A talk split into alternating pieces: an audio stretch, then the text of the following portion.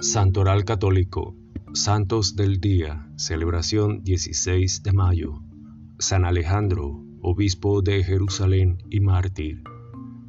De una familia pagana, Alejandro recibió una esmerada educación cultural. Se convirtió al cristianismo después de haber entrado en contacto con varios movimientos religiosos y filosóficos de la época. De Capadocia se trasladó a Alejandría, Egipto, donde florecía la escuela Didascalion, dirigida por Panteno el Sículo, y luego por Clemente Alejandrino. Llegó a Jerusalén en 212, como coautor del obispo al que sucedió. El caso Orígenes. Alejandro gobierna en Jerusalén como un pastor atento sobre todo a las necesidades culturales de sus ovejas en la ciudad santa fundó una biblioteca y una escuela siguiendo el modelo de Alejandría. Durante su episcopado tuvo que ocuparse de la discusión entre el teólogo Orígenes, a quien conocía desde los tiempos de Alejandría, y sus superiores.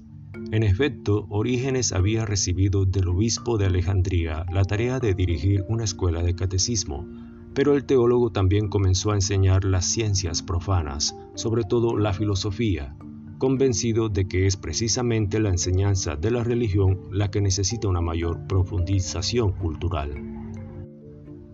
Aunque Orígenes era laico, predicaba en las iglesias y esto causó mucho malestar a su obispo que le prohibió explicar las escrituras públicamente, excepto en presencia de un pastor.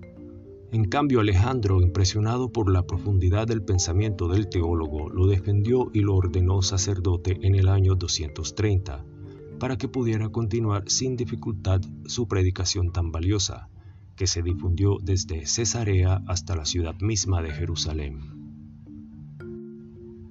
Persecución y martirio. Mientras tanto, en la Roma de Séptimo Severo, entre 202 y 203, se reanuda la persecución a los cristianos. Alejandro se hallaba todavía en Alejandría y permanece encarcelado hasta el año 211. Con la segunda ola de persecuciones de Decio ya no tuvo escapatoria.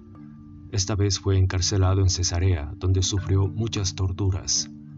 La gloria de sus cabellos blancos y su gran santidad formaron una doble corona a su cautiverio, escribieron los historiadores sobre él. Exhausto por los sufrimientos, murió en prisión en 250 y fue venerado como mártir de la fe de sus numerosos escritos solo quedan los fragmentos de cuatro cartas que nos han llegado gracias a Eusebio y a San Jerónimo. San Ubaldo, obispo de Gubbio, nace en Alemania entre 1084 y 1085. Pronto huérfano llega a la italiana Gubbio.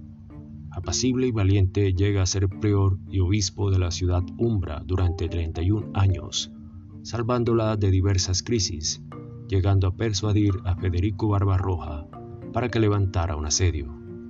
Santo desde 1192. Gracias, gloria a Dios.